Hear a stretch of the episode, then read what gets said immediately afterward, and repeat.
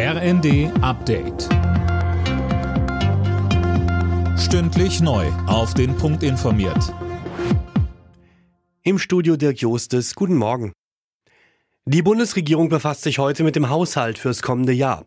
Die Einigung der Ampelspitzen soll dem Kabinett nur vorgelegt werden. Eine Diskussion wird es wohl nicht geben.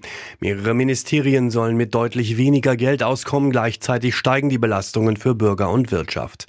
Der parlamentarische Geschäftsführer der Unionsfraktion Thorsten Frei sagte bei NTV. Es hat nur wenige Tage oder eigentlich Stunden gedauert, bis dieses Programm von der eigenen Koalition zerrupft wird. Und insofern stellt sich wirklich die Frage, was gilt denn jetzt eigentlich mhm. und inwiefern hat der Bundeskanzler eigentlich die Zügel noch in der Hand?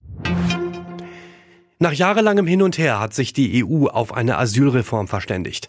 Parlament und Mitgliedstaaten einigten sich unter anderem auf schärfere Regeln und Asylverfahren an den Außengrenzen.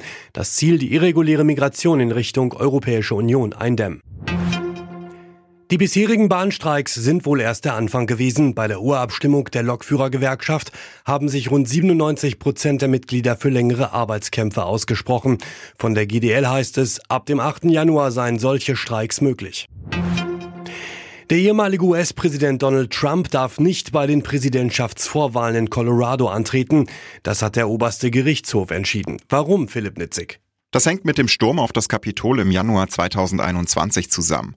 Die Rolle, die Donald Trump dabei gespielt habe, disqualifiziere ihn für das Präsidentenamt und damit auch für die Vorwahlen, so das Gericht. Trumps Wahlkampfteam hat aber schon angekündigt, gegen diese Entscheidung vorgehen zu wollen.